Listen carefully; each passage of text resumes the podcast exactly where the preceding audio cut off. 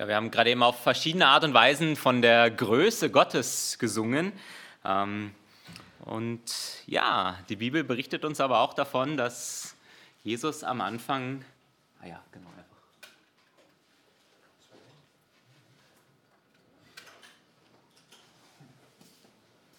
steigert vielleicht die Aufmerksamkeit, wenn wir ein bisschen mehr Luft haben.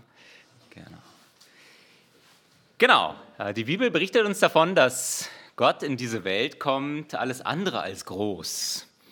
Klein, als ein Baby, geboren, unscheinbar, eigentlich so nach außen hin wie jeder andere Mensch auch auf dieser Erde.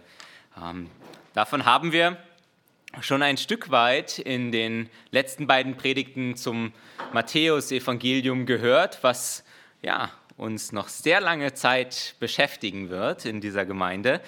Und wir wollen dort heute fortsetzen, Matthäus 2, die Verse 1 bis 13 oder 1 bis 12. Da Jesus geboren war zu Bethlehem in Judäa zur Zeit des König Herodes, siehe, da kamen Weise aus dem Morgenland nach Jerusalem und sprachen, wo ist der neugeborene König der Juden?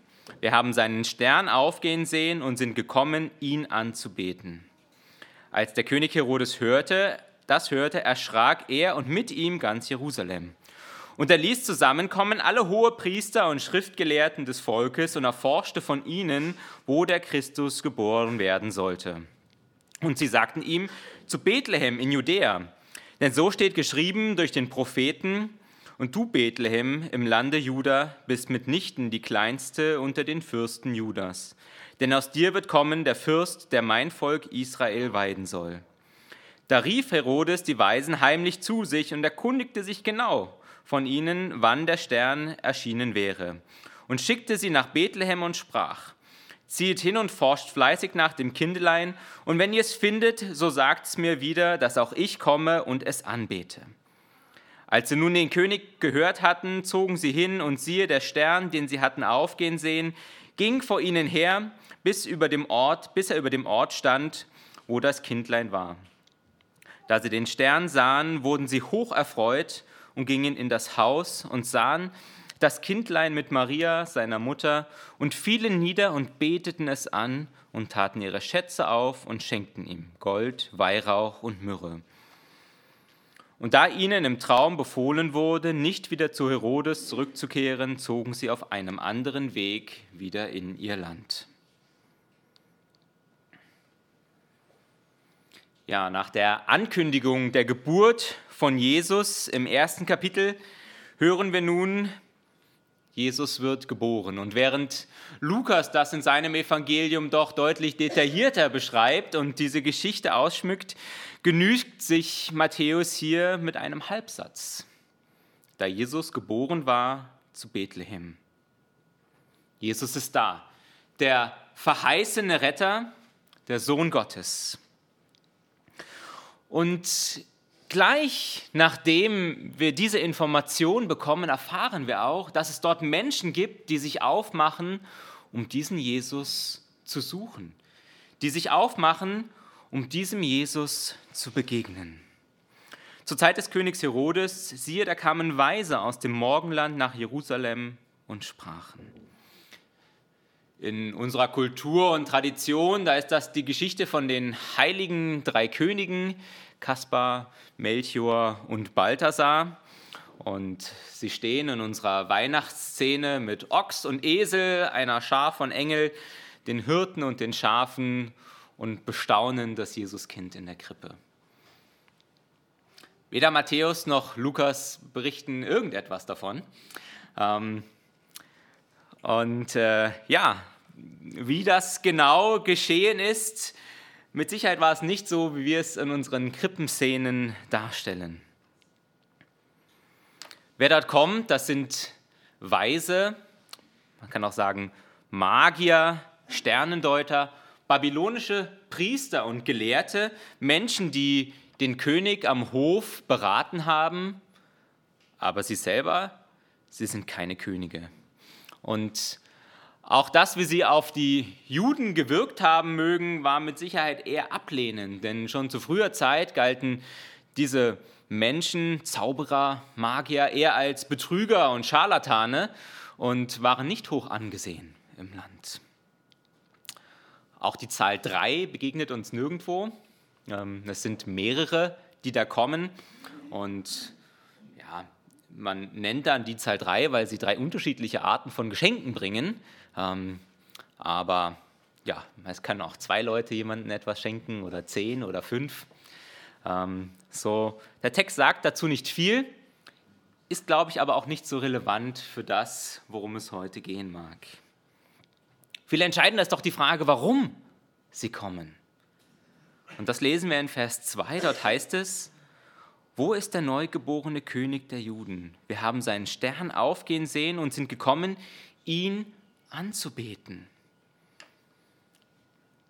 Jesus hat seit seiner Geburt offensichtlich eine faszinierende Anziehungskraft. Ja, schon vorher. Wir wissen nicht genau, wann haben sie sich auf den Weg gemacht mit Jesu Geburt, schon vorher. Aber schon dieses kleine Kindlein in der Krippe, was im Grunde, ja, kann ja nichts leisten. So, ja. Ähm, es liegt da, es trinkt, macht in die Krippe und ähm, schreit ein bisschen rum Menschen suchen nach diesem Jesus. Und ich habe diese Geschichte schon so oft gehört und gelesen und in verschiedenen Kontexten. Und doch finde ich, bleibt immer diese Spannung. Wie geht das zusammen, dieser große Gott, von dem wir gerade eben auch gesungen haben, in diesem kleinen Kindlein, von dem die Bibel hier spricht? Und ich mich frage, wie war Jesus? Wie war das? Ja? Was hat er gedacht, gefühlt? Hat er gewusst als Baby, er ist Gottes Sohn? Ähm, oder war er so wie so ein normales Baby, wo ich mir denke, okay, das versteht ganz, ganz viele Dinge nicht? Ich weiß es nicht. Ja? Hat er alles verstanden und gehört, was um ihn herum geschehen ist? Wir wissen es nicht. Wir wissen sowieso ganz wenig über diese Kindheit von Jesus. Ähm, wir lesen dann diese Geschichten, wo es dann heißt, und als er 30 Jahre alt war und dann angefangen hat zu wirken, ja, da lesen wir dann all diese Dinge, aber was vorher gewesen ist, ja, ähm, ob er die Nachbarskinder geärgert hat und irgendwie mit Sand beschmissen hat, heimlich, wenn seine Eltern weggeschaut haben. Wie war Jesus? Was war er für jemand? Hat er schon diese Autorität gehabt? Auf jeden Fall hat er schon als Kindlein Menschen dazu bewogen, sich aufzumachen, eine Reise anzutreten, um nach ihm zu suchen, um ihm anzubeten. Ihn, den König der Juden. Und das ist interessant, denn man ordnet immer die einzelnen Evangelien verschiedenen Empfängern auch zu und Matthäus schreibt sein Evangelium eigentlich an die Juden. Und umso beachtenswerter ist es doch, dass die ersten, die Matthäus hier erwähnt, die nach Jesus fragen, Heiden sind. Menschen, die die Juden ablehnen, Magier, Sternendeuter, Menschen aus dem Osten. Und wie schon zuvor, zu Beginn, zu dem, wie Gott zu Menschen spricht, diesen Weg hin, dass Jesus geboren wird, die Engel, die Erscheinungen, das, wie Gott Menschen gebraucht, um in dieser Reihenfolge dann den Sohn Davids, ja, dass das, dieser Sohn Davids geboren wird, so auch hier, auf übernatürliche Art und Weise. Ein Stern, der erscheint Magiern aus dem Osten, vielleicht aus Babylonien, vielleicht haben sie alte Schriften und Texte gekannt und darauf irgendwie zurück Schluss gefolgert, da gibt es einen Stern. Aber was ist da in ihnen passiert, dass sie sich entschlossen haben, sich jetzt aufzumachen in dieses Land? Es ist irgendwo Gott, der hier ein Wunder tut und sie auf diese Reise schickt. Unabhängig davon, wo wir gerade stehen in unserem Land, unabhängig davon, wie weit wir vielleicht gerade meinen, dass wir von Gott weg sind. Gott hat Mittel und Wege, um uns zu ihm zu führen. So viele Menschen, die Jesus viel, viel näher gewesen sind und an ihm vorübergegangen sind. Aber sie, sie machen sich auf, um Jesus zu begegnen. Und wieder zeigt Matthäus hier ganz deutlich, Jesus ist nicht nur gekommen für die Juden, auch wenn sie ihn so nennen, König der Juden. Sie selber kommen als Nichtjuden, um ihn anzubeten. Und was vielleicht auch noch interessant ist, diesen Ausdruck König der Juden. Wir finden ihn hier ganz am Anfang. Er wird gebraucht von diesen Weisen aus dem Osten und wir finden ihn dann noch einmal ganz am Ende seines Evangeliums. Da ist es Pilatus, der Jesus fragt, bist du der König der Juden? Kein Jude nennt Jesus mit diesem Namen, mit diesem Titel. Es sind die Fremden, die ihn so anreden und fragen. Die Juden, die Frommen, die Wissenden, die Auserwählten eigentlich, sein Volk, sie stehen nicht Schlange, vor dem König der Juden niederzuknien und ihn anzubeten. Und dennoch bleibt diese Geburt nicht unbemerkt, auch im jüdischen Reich. Diese Geburt ruft sehr wohl ganz massive Emotionen und ja, Reaktionen hervor. Vers 3. Als das der König Herodes hörte, erschrak er. Herodes nimmt diese Nachricht sehr ernst, als die Weisen hier kommen und vor ihn treten. Er nimmt sie sogar todernst, wie wir später erfahren werden. Herodes ist ein Mann, der uns beschrieben wird als jemand, der sehr rachsüchtig und impulsiv gewesen ist, sehr machtbesessen und sehr darauf bedacht war, sein Königtum zu festigen. Ein Mann, der auch nicht davor zurückgeschreckt hat, seine eigenen Söhne zu töten, weil er befürchtete, dass sie ihm eines Tages den Thron, den Thron streitig machen. Er reagiert sehr wohl auf diese Gefahr, die ihm hier droht. Er sieht das, was hier vielleicht kommen könnte ein neuer König der Juden. Und wenn wir vielleicht irgendwo diese Reaktion von ihm sehr gut nachvollziehen können, weil hier ein neuer Rivale vielleicht heranwächst und geboren wurde, so ist es doch interessant, die andere Gruppe zu betrachten, die hier auch reagiert.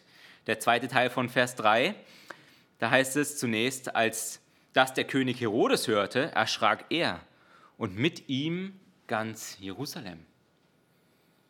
Ja, warum erschrickt denn jetzt Jerusalem? Was ist das?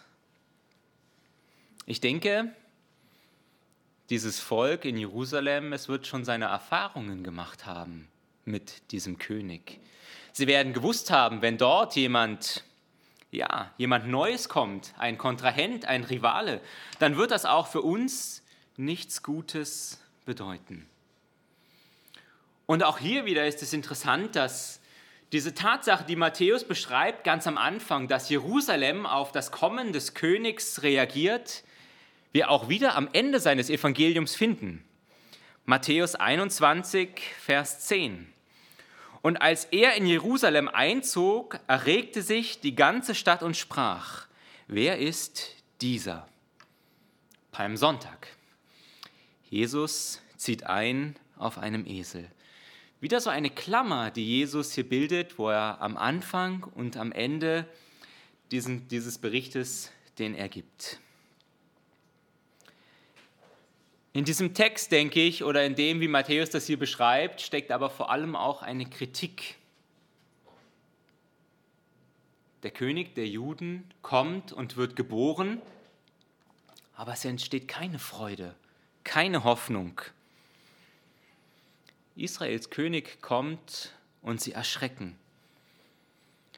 Sie haben Furcht vor der Allmacht des Herodes, aber nicht vor der Allmacht Gottes dessen, der gerade gekommen ist. Und wir singen dazu im Advent ein Lied, Tochter Zion, freue dich, jauchze laut Jerusalem. Siehe, dein König kommt zu dir. Er kommt, der Friedefürst. Tochter Zion, freue dich, jauchze laut Jerusalem. Ja, Jerusalem sollte jauchzen, aber den Bericht, den Matthäus uns hier liefert, der sagt uns ganz deutlich, dass das Gegenteil geschieht. Das Volk, es freut sich nicht.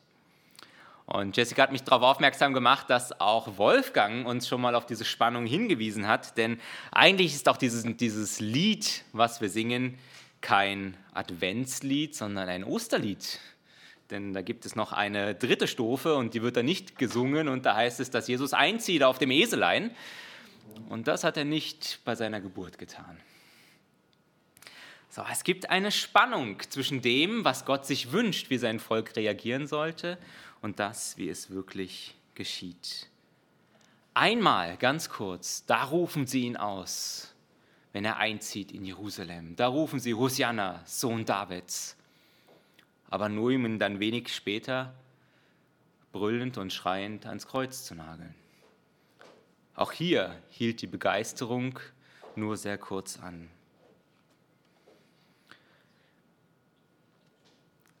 Wir haben gerade eben in, einem, in dem Lied gesungen, ich gebe alles auf für ein neues Leben, Herr. Und ich habe mir gedacht, das ist einer dieser Sätze, die man schnell sagt und schwer lebt. Denn selbst wenn unsere Umstände schwierig sind und die Juden haben gelitten unter dieser Herrschaft, es war kein guter König, aber das Schlechte, was sie fassen konnten, das wo sie gerade drin waren, das war ihnen immer noch lieber als das Ungewisse, als die ungewisse Zukunft, die ihnen bevorgestanden wäre, wenn sie diesem König nachgegangen wären. Wenn sie sich auf diesen Jesus eingelassen hätten. Denn wer weiß, was dann passiert wäre. Und ich glaube, uns geht es auch oft so in unserem Leben. Da halten wir lieber das Kleine, das mit dem wir eigentlich nicht zufrieden sind, in unseren Händen, als uns aufzumachen und darauf zu vertrauen, dass Gott etwas Gutes, Neues für uns vorbereitet hat. Und vielleicht ist es auch in unserem Glaubensleben so, dass wir nicht bereit sind, diese Schritte zu gehen, uns einzulassen auf das Ungewisse, auf das, was Gott uns eigentlich schenken möchte. Und dann, ja, dann bleibt so viel auf der Strecke. Und das, was Gott uns geben möchte, können wir dann nicht in Anspruch nehmen. Auch für uns stellt sich die Frage, ob wir bereit sind, gesellschaftliche Konsequenzen, persönliche Konsequenzen zu tragen und uns einzulassen auf diese Alternative, die Gott uns bieten möchte, von der wir aber vielleicht noch nicht genau wissen, wie sie einmal aussehen wird. Nun, auch Herodes sind offensichtlich nach mehr äh, Informationen und möchte wissen, wie er jetzt mit dieser Situation weiter verfahren möchte. Und wir lesen in Vers 4, und er ließ zusammenkommen alle Hohepriester und Schriftgelehrten des Volkes und erforschte von ihnen, wo der Christus geboren werden sollte. Ja, wo kommt denn dieser König her?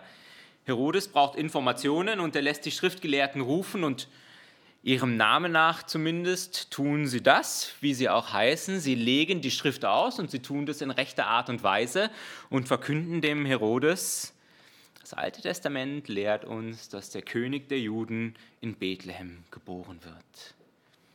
Nicht weit von Jerusalem, zehn Kilometer. Etwas, was man gut gehen kann, einen Tagesausflug machen.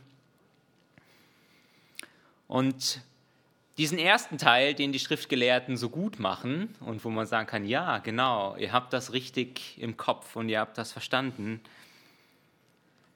umso unverständlicher und trauriger, ja, für mich wirklich unbegreiflich, dass sie dabei stehen bleiben. Da kommen Menschen, wo man sich fragt, wie kommt ihr jetzt darauf, hierher zu kommen und diese Frage zu stellen? Wo finden wir den König der Juden? Wo finden wir den verheißenen Messias? Und dann sagen sie, ja, der ist da zwei Stunden weiter weg. Und dann bleiben sie da sitzen. Den, auf den sie Jahrtausende gewartet haben, nachdem sich das Volk sehnt, führt nicht dazu, dass sie sich aufmachen, um nach ihm zu suchen. Unbegreiflich. Ich kann es nicht nachvollziehen. Selbst wenn ich das nicht glaube, würde ich doch sagen, wenn nur die kleinste Chance bestünde, dass es wirklich wahr ist, dann schaue ich einmal nach. Die Schriftgelehrten bilden einen großen Kontrast zu den Weisen, die ganz wenig wissen. Sie wissen nur eine Sache. Da ist jemand, zu dem wir uns aufmachen müssen, um ihn anzubeten. Die Schriftgelehrten, die wussten alles. Sie wussten alles, was man theologisch erfassen konnte zur damaligen Zeit.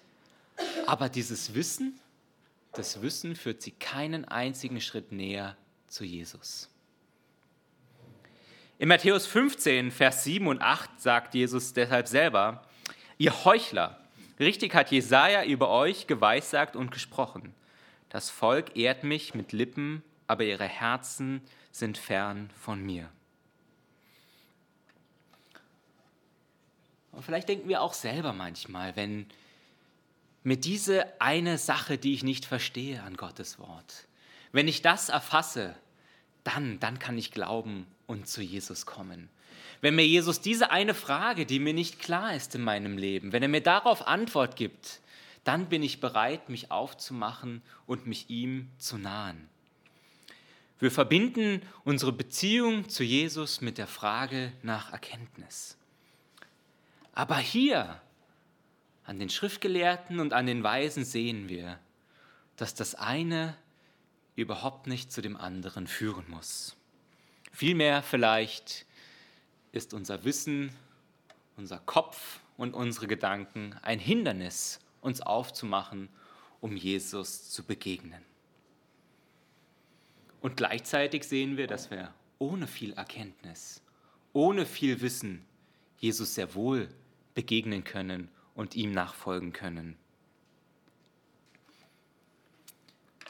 Vielleicht hat sich Herodes auch gerade deswegen heimlich und im Stillen an die Weisen gewandt, weil er auf diese Unwissenheit gesetzt hat, weil er darauf gesetzt hat, dass ihnen gar nicht klar ist, was hier gerade passiert und was hier auf dem Spiel steht.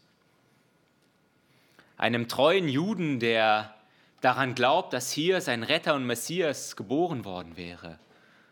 Von ihnen hätte er wahrscheinlich nicht erwartet, dass er ihn verrät oder dass er ihnen hilft. Herodes wendet sich hier dann an die Weisen und wir lesen, dass er das heimlich tut im Verborgenen, die Verse 7 und 8, da heißt es, da rief Herodes die Weisen heimlich zu sich und erkundigte sich genau von ihnen, was der Stern, wie der Stern erschienen wäre, und schickte sie nach Bethlehem und sprach: Zieht hin und forscht fleißig nach dem Kindelein, und wenn ihr es findet, so sagt es mir wieder, dass auch ich komme und es anbete. Herodes versucht jene, die sich ernsthaft und aufrichtig Jesus nähern wollen, für seine eigenen bösen Machenschaften zu missbrauchen.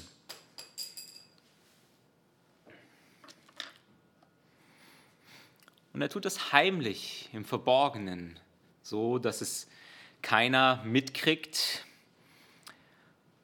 Und ja, seine Pläne sind nicht gleich sichtbar. Er sagt nicht die Wahrheit gegenüber den Weisen, sondern er suggeriert und spielt ihnen vor, dass er ja sie unterstützen möchte, dass er ihnen helfen möchte bei ihrem Verlangen, Jesus zu begegnen.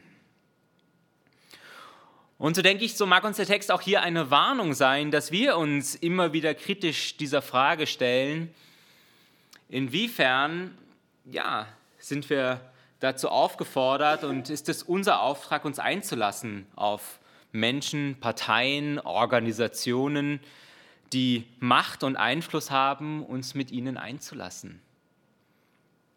Allianzen zu schmieden, die vielleicht auf den ersten Blick uns unterstützen auf unserem Weg, die suggerieren, dass sie das Evangelium und unsere Anliegen teilen, aber kennen wir die wahren Beweggründe, die dahinter stecken?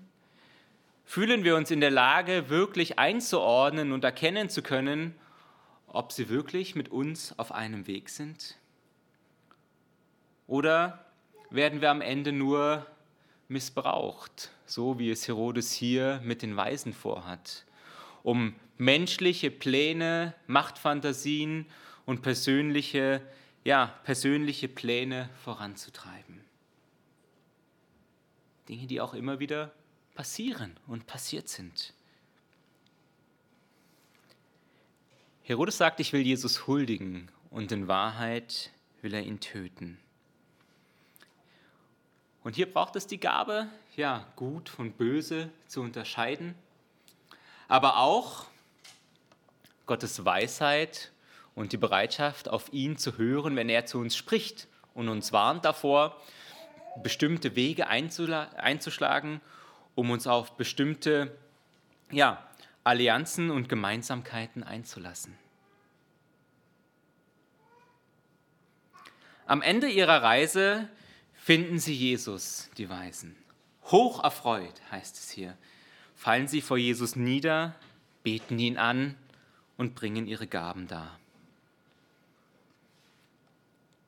Die Priester hingegen, die so vieles wussten, sie sind zu Hause geblieben.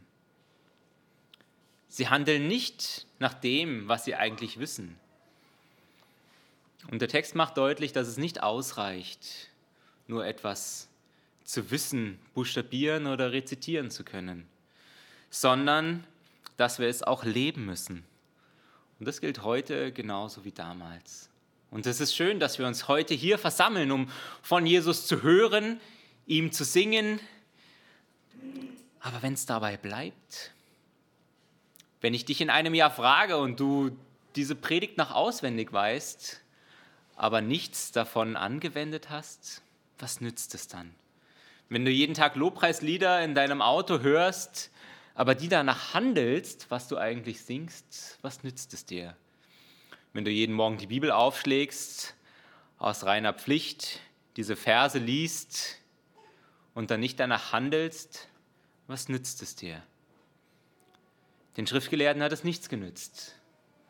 Sie haben Jesus abgelehnt, vom ersten Auftreten bis zum letzten. Keinen Schritt sind sie ihm näher gekommen. All diese Dinge machen uns nicht zu einem Nachfolger von Jesus, sondern es ist die Tat.